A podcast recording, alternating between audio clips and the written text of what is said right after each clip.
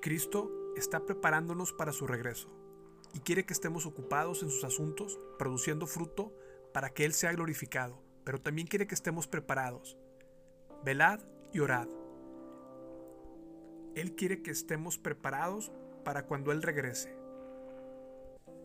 El día del Señor se acerca. Queridos amigos, esta es la segunda carta que les escribo, y en ambas he tratado de refrescarles la memoria y estimularlos a que sigan pensando sanamente. Quiero que recuerden que los santos profetas dijeron hace mucho y lo que nuestro Señor y Salvador ordenó por medio de los apóstoles. Sobre todo, quiero recordarles que en los últimos días vendrán burladores que se reirán de la verdad y seguirán sus propios deseos. Dirán, ¿qué pasó con la promesa de Jesús que iba a volver? Desde tiempos antes de nuestros antepasados, el mundo sigue igual que el principio de la creación.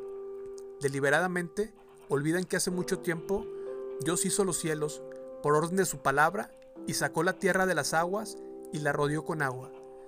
Luego usó el agua para destruir el mundo antiguo con un potente diluvio. Por esa misma palabra, los cielos y la tierra que ahora existen han sido reservados para el fuego. Están guardados para el día del juicio, cuando será destruida la gente que vive sin Dios. Sin embargo, queridos amigos, hay algo que no deben olvidar. Para el Señor, un día es como mil años, y mil años son como un día. En realidad, no es que el Señor sea lento para cumplir su promesa, como algunos piensan. Al contrario, es paciente por amor a ustedes. No quiere que nadie sea destruido. Quiere que todos se arrepientan. Pero el día del Señor llegará tan inesperadamente como un ladrón. Entonces los cielos desaparecerán con un terrible estruendo, y los mismos elementos se consumirán en el fuego, y la tierra, con todo lo que hay en ella, quedará sometida a juicio. Dado que todo lo que nos rodea será destruido de esta manera, ¿cómo no llevar una vida santa y vivir en obediencia a Dios? Esperar con ansias el día de Dios y apresurar que éste llegue. En aquel día Él prenderá fuego a los cielos, y los elementos se derretirán en las llamas. Pero nosotros esperaremos con entusiasmo los cielos nuevos y la tierra nueva que Él prometió, un mundo lleno de la justicia de Dios. Por lo cual, queridos amigos, mientras esperan que estas cosas ocurran, hagan todo lo posible para que se vea que ustedes llevan una vida pacífica, que es pura e intachable a los ojos de Dios.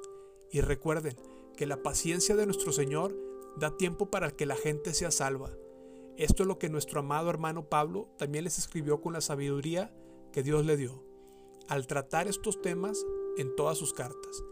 Algunos de sus comentarios son difíciles de entender y los que son ignorantes e inestables han tragiversado sus cartas para que signifiquen algo muy diferente, así como lo hacen con otras partes de la escritura. Esto resultará en su propia destrucción. Segunda de Pedro 3.